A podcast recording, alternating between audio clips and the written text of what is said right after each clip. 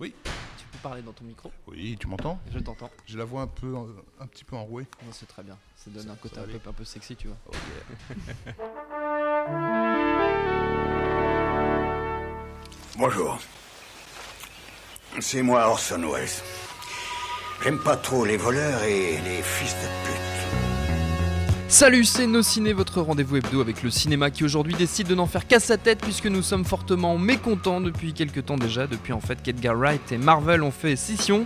Le premier laissant au second son bébé Ant-Man reparti entre les mains de Peyton Reed alors que Wright le portait depuis des années. C'est un peu désespérant. Alors plutôt que de consacrer notre temps ensemble à cette énième entrée au catalogue Marvel, baladons-nous plutôt dans la très chouette filmographie du camarade Edgar qui vaut elle vraiment le détour. Autour de la table pour causer de tout ça, Charline Roux. Salut Charline. Salut Thomas. Rafik Djoumi, bonjour Rafik. Salut. Et Alexandre Ravo, salut Alex. Salut Thomas. Et le public autour de nous ici autant. Quel est vote for Edgar Nos Ciné épisode 11, c'est parti. Monde de merde. Pourquoi il a dit ça? C'est ce que je veux savoir. S'il n'y avait qu'un film à choisir dans la filmographie d'Edgar Wright, eh ben on tricherait comme des gros malins que nous sommes en suggérant non pas un mais trois films, ceux qui composent la Free Flavors Cornetto Trilogy, la trilogie Cornetto 3 parfums, meilleur titre, on est d'accord, qui comprend trois petits chefs-d'œuvre. Dans l'ordre inverse, le plus récent, c'est Le Dernier Pub avant la fin du monde, comédie de SF et d'alcool sorti en 2013. Avant ça, en 2007, c'était Hot Fuzz, action comédie qui bastonne et on boit aussi beaucoup. Et le tout premier volet, c'est bien sûr Shaun of the Dead, sorti il y a 10 ans ou 11 ans plutôt, puisque c'était en 2004, film de zombies unanimement révéré avec de l'alcool aussi, vous l'avez compris, c'est un peu une tendance. L'autre tendance étant le duo central de tous ces films, les acteurs géniaux que sont Simon Pegg et Nick Frost, duo indissociable de l'univers d'Edgar Wright.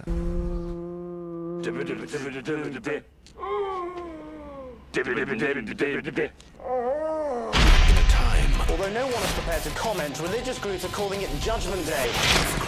It is vital that you stay in your homes A hero must and rise avoid all contact with the assailants. from his sofa. Voilà, il est merveilleux ce film, c'était Shaun of the Dead, hein, pour ceux qui n'avaient pas reconnu. Nos trois camarades autour de la table connaissent leur petit Edgar sur le bout des doigts. Alors avant de rentrer dans le vif du sujet, je voudrais quand même qu'on dise un petit mot euh, d'Ant-Man. Qu'est-ce qui s'est passé, Rafik? Il s'est passé donc euh, Edgar Wright avait le projet de, de, de réaliser euh, Ant-Man euh, depuis euh, environ 4 ans.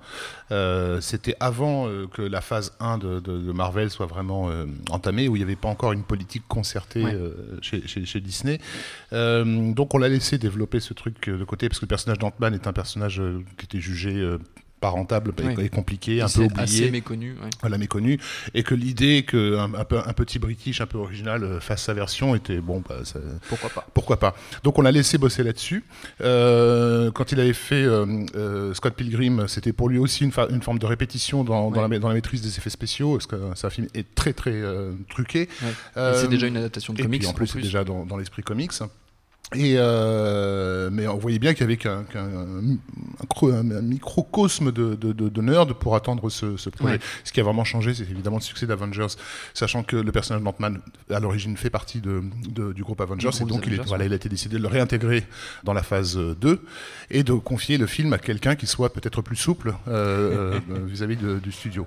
Il y a eu des textes, euh, enfin des, des- des envois de textes un peu énervés des, des deux camps, hein, Ouais. d'Edgar Wright et des producteurs par rapport à cette affaire. Il y a euh, comment le réalisateur d'Avengers, donc euh, Whedon. merci, Joss Whedon, mon cerveau à chaque fois le zappe, qui a, qui s'est retrouvé un peu entre entre deux feux. Euh, il avait même posé euh, sur Twitter avec un, un cornet de glace à la main euh, euh, à cette occasion.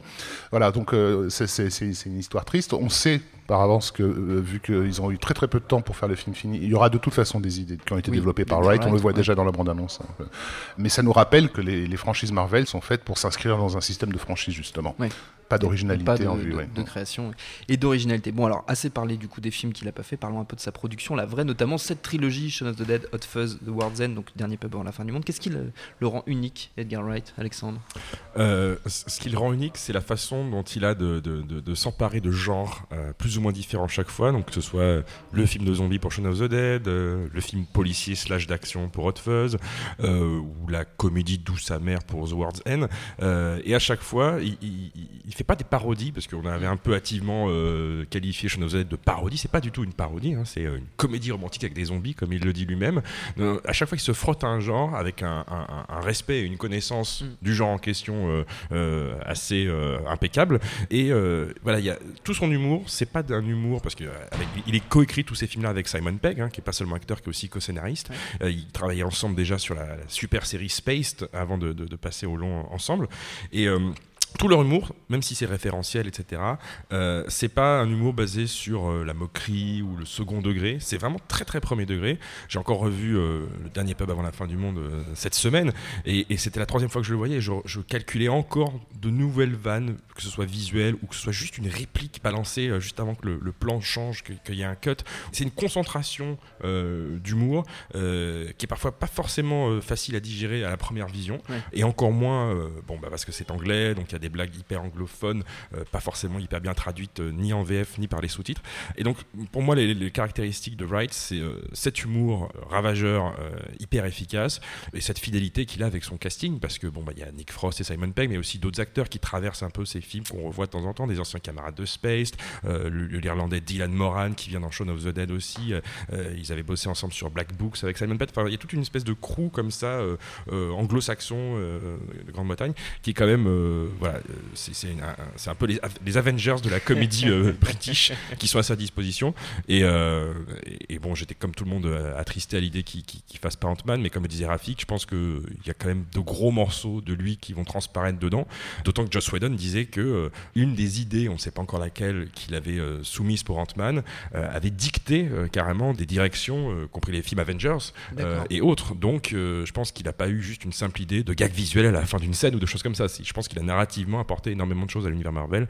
Charlie Tu ne cites pas Chris Martin comme euh, comédien, le chanteur de Coldplay quand même dans Shaun of the Dead. Il joue un zombie. C'est quand même son meilleur rôle à ce jour. Mais surtout, en fait, le type qui a l'idée de faire une trilogie dont euh, les scènes clés se déroulent dans un pub, j'ai envie de crier au génie, euh, pas que pour des raisons ciné. Et surtout, ce qui est vachement intéressant, c'est que traditionnellement, les slackers dans les films sont relativement plus jeunes que les deux héros. Là, en l'occurrence, c'est bien d'avoir des slackers un peu adultes. Moi, je trouve que- pour les références, déjà, enfin, à cause de mon grand âge, c'est beaucoup, c'est beaucoup plus lisible. Euh, et effectivement, cette- cet humour hyper british dans les films de slackers n'est pas forcément euh, hyper simple, mais quand on arrive à décoder les vannes, c'est quand même hyper drôle. Dans Shaun of the Dead, quand il y a la scène où il s'attaque aux zombies qui arrivent à, à- à base de vinyle, qui traînent Oui. dans un... Alors évidemment, les références musicales sont très particulières, mais on sent que ça s'adresse pas forcément à des vingtenaires, quoi. de Dire. Straits, euh, Shadé, etc. Et puis euh, les, les inventions visuelles, notamment dans Shaun of the Dead, sont hyper drôles. Déjà, le zombie au ralenti et pas complètement assoiffé de sang en train de courir. Alors moi, je suis pas une grande spécialiste des films d'horreur, je suis une vraie flippette, hein. mais celui-là est assez, est assez supportable. et puis ce, travail, non pas sur le hors-champ, mais sur le, sur le second plan, quoi. Dans Shaun of the Dead, c'est tout- toutes les scènes d'ouverture sont assez dingues parce qu'on voit bien qu'il se passe un truc derrière, pas dehors. Et euh, tout ça rend les films hyper malins, hyper référencés, mais de façon intelligente. C'est-à-dire, on sent que tout ça c'est digéré et, euh, et que c'est vraiment super drôle. Quoi. C'est déjà pas mal. Bah, ouais, c'est déjà bien. Graphique.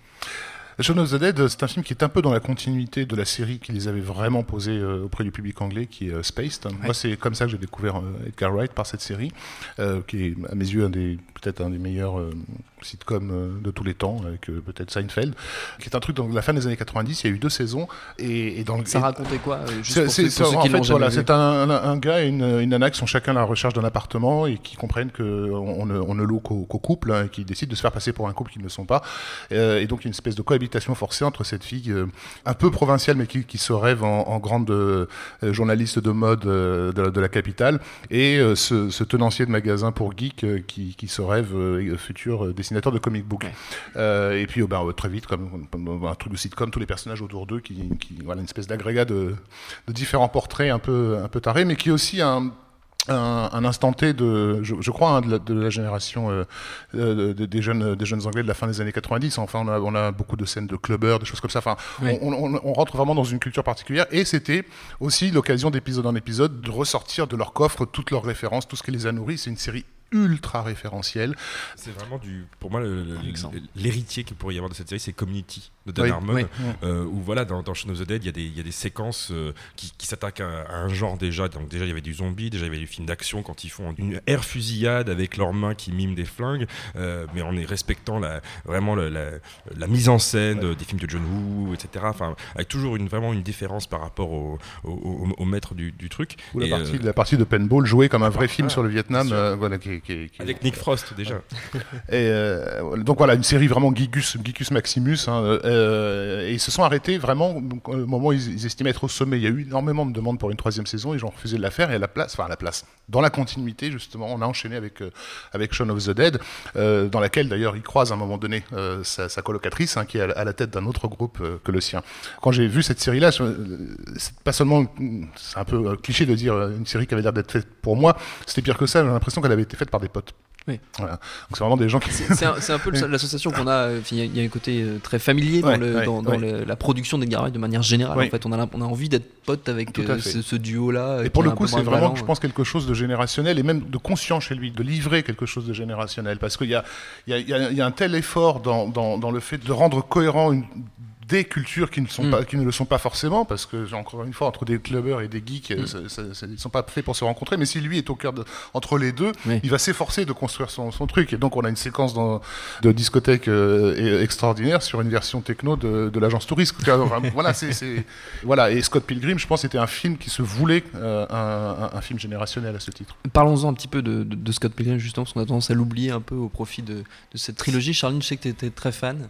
Bah, C'est-à-dire que ça réunit deux de mes passions, la comédie romantique et le jeu vidéo. quoi. C'est-à-dire que dans un film, il fallait quand même y aller. C'est hyper bien réalisé, c'est hyper malin. Et, euh, enfin, je sais pas si c'était hyper compliqué pour lui de sortir de son duo habituel, Mm. mais là, il se trouve un comédien qui est dans un registre très différent, en l'occurrence qui est Michael Serra, qui fait hyper bien le job. Beaucoup de hyper dans mes phrases, il falloir que je me calme. Mais euh, tout le casting marche bien. C'est le, le début du film est assez incroyable. C'est-à-dire que c'est vraiment un, un début de comédie romantique absolument parfait et de teen movie. Après, évidemment, ça vrille sur le côté jeu vidéo, mais je trouve le, le film hyper réussi, vraiment. Je suis Alex. hyper d'accord. non, mais Sc- Scott Pilgrim, c'est vrai que c'est un film qui a été euh, bazardé, très très très mal distribué euh, en France. C'est vrai qu'on en, a Euh, pas- on en avait pas mal entendu parler avant, mais Ouais. sur le coup, il est passé un peu Il est inaperçu. sorti avec des mois de décalage en France. Aux États-Unis, il s'est planté au, au box-office, euh, malgré son, son casting, parce qu'il n'y a pas que Michael Cera, il y a Jason Schwartzman, il y a plein, enfin, il y a plein, plein, plein d'acteurs qui parfois n'arrivent que pour une scène, genre Chris Evans. Mais Oui. bon, à l'époque, il n'était pas aussi euh, était pas encore Captain connu America. maintenant euh, pour son rôle de- dans Captain America. Et, et c'est un film qui était adapté d'un- comic, mais d'un comic, comic slash manga, parce que dans le Oui. style, c'était euh, très inspiré. canadien de Scott McCloud. Exactement.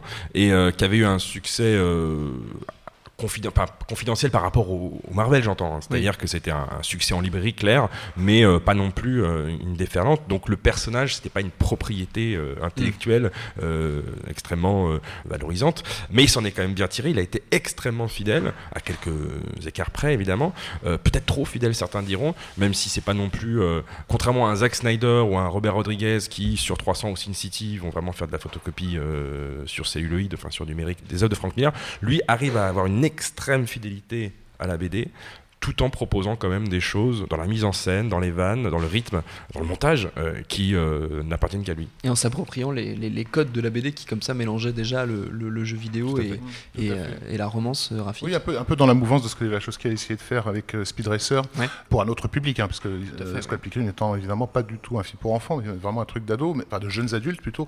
C'est aussi un film qui a été très compliqué à, à faire, enfin, malgré un, comment dire, euh, il est facile à appréhender quand on- pour, les, pour les spectateurs et on réalise pas forcément à quel point il a été très compliqué à faire. C'est aussi le film qui lui a permis de se rapprocher de euh, personnes qui sont pas des moindres, qui sont Spielberg et, et Peter Jackson, hein, parce que donc il a, il a, il a bossé en- avec leur, leur même technicien d'effets spéciaux et qui ensuite va l'amener à euh, co-scénariser euh, Tintin pour eux. Et il est bon, je pense, de noter que c'est des réalisateurs qui se sont révélés sur les 15 dernières années, c'est vraiment le seul à avoir été unanimement accueilli par ces, ces old-timers d'une certaine façon, que ce soit Spielberg, euh, James Cameron, Joey Dante, tout, tout, enfin, il les connaît tous aujourd'hui. Il était euh, le seul jeune réalisateur présent dans le hors-série de Empire qui avait été confié à, Steven Spielberg. Donc ça voulait dire, symboliquement, ça voulait dire beaucoup de choses. Charlie Et mention très spéciale pour la BO de Scott Pilgrim, notamment pour le groupe Sex Bomb qu'on a un peu tendance à qui est, oublier. qui est le Voilà. groupe euh, Un des meilleurs groupes fictifs de, Ouais. de l'histoire du cinéma, sans doute. Et certainement. autre chose donc intéressante, c'est ces, ces influences cinématographiques contemporaines. Euh, moi, j'ai été surpris par euh, ces, ces listes de, de films euh, de, de- de fin d'année. J'en connais pas la moitié. euh, généralement, c'est Ah oui. vraiment, vraiment, il a l'air de bouffer. Venant, venant de toi, c'est quand même beaucoup. bah, je moi, je suis pas vraiment dans les festivals, donc tout ce qui est jeune cinéma d'auteur, c'est Oui. un truc qui m'échappe complètement. Euh, et, et- et vraiment, tu- chez lui, tu vas passer d'un gros blockbuster à un truc, mais tu te dis, mais qu'est-ce que c'est que ça? C'est sorti dans deux salles, donc c'est quand même, quand même quelqu'un qui bouffe euh, de la culture euh, visuelle. On ouais. retrouve quand même sa, sa, sa propension à mixer les univers, ce que tu disais un peu tout à l'heure, Rafik, dans- dans cette, cette trilogie qui n'en est pas une en fait, parce que les trois films existent séparément, mais Mm. sont, quand même, euh, sont quand même unis quelque Oui, part. et voilà, et aussi pour la raison pour laquelle ça fonctionne aussi bien euh, sur un plan, on va dire, euh, mondain, c'est-à-dire de parler des gens et de leurs problèmes, de leur psychologie, tout en truffant le truc d'une structure mythologique presque invisible, mais qui supporte le tout. Euh, donc sur le dernier bar, il y a- y, y ça. Et, et d'y rajouter une couche de, de films d'envahisseurs à la, à la, à la Body Snatchers de, pour, pour, pour les, les, les deux, trois geeks du fond. Donc vraiment, mais surtout de rendre ça cohérent. Oui. c'est- C'est gratuit, je pense, chez lui. A- Il fait partie, j'imagine, de ces gens qui sont convaincus que euh, la culture n'est pas limitée à un champ spécifique, euh, mais que tout ce qui nous entoure, nous entoure pardon, culturellement est cohérent. Ce qui, ce qui va être Alexandre. fascinant de voir aussi, c'est que ça fait plus de 10 ans qu'ils travaillent en- ensemble et qu'ils font des films. Euh, et en fait, Shaun of the Dead, c'était vraiment le film sur le passage de la trentaine, euh, où voilà, tu devais abandonner progressivement les jeux vidéo pour t'occuper de ta copine. Euh, the World's End, enfin le dernier pas la fin du monde, c'est vraiment euh, la, la- la midlife crisis, euh, Ouais. la quarantaine, etc. Avec euh, laisser tomber euh, sa ville d'enfance, euh, ses potes, etc. Donc je pense que c'est- on- on- moi j'ai très très hâte de voir dans, dans 5-6 ans, peut-être un peu plus d'ailleurs, le, euh, la cin- crise de la cinquantaine, quand Simon Pegg va commencer à avoir des tempes un peu blanches, etc. Et je pense que comme dans une série où tu vois les personnages vieillir et grandir, euh, même c'est pas, là c'est pas du tout une série, c'est vraiment des, films, euh, et même si c'est pas les mêmes personnages, euh, je pense que ça va être très intéressant de voir le parcours comme ça, euh, un peu chronologique de, de ces gens-là. Moi, j'attends de les voir avec des enfants surtout. Oui, C'est ça peut- intéressant. Et ceci étant, sans militantisme aucun, c'est vrai que c'est des films avec majoritairement des garçons. Il y a très peu de rôles féminins, mais qui sont quand même extrêmement bien écrits. C'est-à-dire que les filles ne sont pas là pour faire de la figuration. C'est des vrais rôles bien écrits, même s'ils sont un peu courts. Enfin, Rosamund Et les Pike filles euh, de, de Gone Girl, elle est géniale dans Ouais. World's End. Alexandre, pour Et finir. Simon Pegg, là, il vient de tourner dans une comédie euh, anglaise qui s'appelle Man Up, je crois, qui est sortie euh, outre-Manche il, y a- il y a deux semaines. Et il avait donné dans une interview au, au Guardian à cette occasion-là, il, s'était confié justement en disant que euh, il avait, euh, il reconnaissait que les personnages féminins euh, dans ces, scénarios, c'était les plus difficiles à écrire euh, parce que tout simplement, bah, c'est pas une femme. Et qu'en gros, là, c'était dans, il jouait dans une comédie romantique écrite par une jeune scénariste, euh, une fille, et que pour lui, c'était une bénédiction parce que voilà, il reconnaissait qu'il n'y avait rien de plus difficile à ses yeux que d'écrire des dialogues vaguement cohérents et, crédibles quand on a des testicules. mais elles sont toujours plus malignes que les garçons dans les films. Les testicules les filles.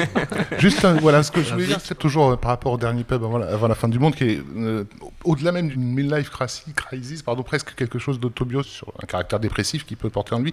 Je l'ai interviewé euh, une fois, euh, Ouais. Wright, et le hasard a voulu que je, y avait un problème de timing, donc on m'a on m'a demandé de rester là en attendant qu'il soit qu'il qu'il soit prêt. Je me suis retrouvé dans la même chambre, enfin dans sa chambre d'hôtel. Euh, euh, je me suis fait le plus discret possible, euh, et lui était occupé par plein de choses au point qu'il a fini par oublier que, que j'étais là. Et en l'observant, j'ai réalisé que j'avais affaire à quelqu'un de très très très en colère. Il a été adorable pendant l'entretien. C'était un entretien avec lui et Nick Frost, euh, donc ils se sont lancés des vannes, c'était génial et tout ça. Donc, mais vraiment, il, enfin, il y a eu deux masques qui, qui se sont enchaînés. Mais la personne que j'avais avant que l'interview ne commence était quelqu'un euh, que, moi je qualifierais de, de grand dépressif et grand dépressif en colère. Donc voilà, c'est, euh, je pense que c'est pas sous-estimé dans, la, dans l'énergie qu'on peut trouver dans, dans ces films. Et tous ces films, justement, ils sont disponibles en VOD, DVD. Vous avez le droit hein, d'aller voir Ant-Man au cinéma quand même, mais avant tout, si vous ne les avez jamais vus, enquillez-vous en priorité les trois films de la Free Flavor Cornetto Trilogy. Vous ne le regretterez pas, c'est une parole. Allez, pour terminer, c'est la tradition dans nos ciné, les recommandations de nos chroniqueurs, deux minutes chacun, pour convaincre. On reste euh, dans l'univers d'Edgar Wright avec euh, ses acquaintances, ses influences, ses autres projets de scénaristes, de producteurs. C'est comme vous voulez. Alexandre, tu commences. Alors, on s'est pas concerté avant, donc ça se trouve, j'ai mangé le pain de quelqu'un pas d'autre. Mais comme je commence, je vais dire Attack the Block. Attack the Block, c'est quoi? C'est euh, sous ses apparences de B-movie, mais c'est une comédie fantastique qui se passe à Londres, dans une banlieue assez violente, qui suit un, groupe de jeunes, un peu des Kaira, euh, qui vont faire face à une invasion alien euh, et qui vont euh, voilà évoluer, se montrer beaucoup plus complexes que de simples mecs qui agressent des, gens dans la rue. C'est un film qui a révélé l'acteur dont je ne vais pas écorcher le nom de mémoire, mais qui se trouve être dans le casting. C'est le jeune Black qui est dans le casting du prochain Star Wars de J.J. Abrams. Et euh. Abrams l'avait repéré évidemment dans, dans Attack the Block. Il n'y a pas que lui au casting, il y en a d'autres. Il y a notamment Nick Frost qui apparaît dedans en dealer. C'est un film qui est très très drôle, euh, mais parfois aussi euh, très violent. Donc il y a des, des ruptures de ton euh, qui sont euh, justement assez euh, fidèles à l'univers d'Edgar Wright, c'est-à-dire que c'est un sujet qui est pris de manière sérieuse tout en s'autorisant de, de francs moments de, de déconnade.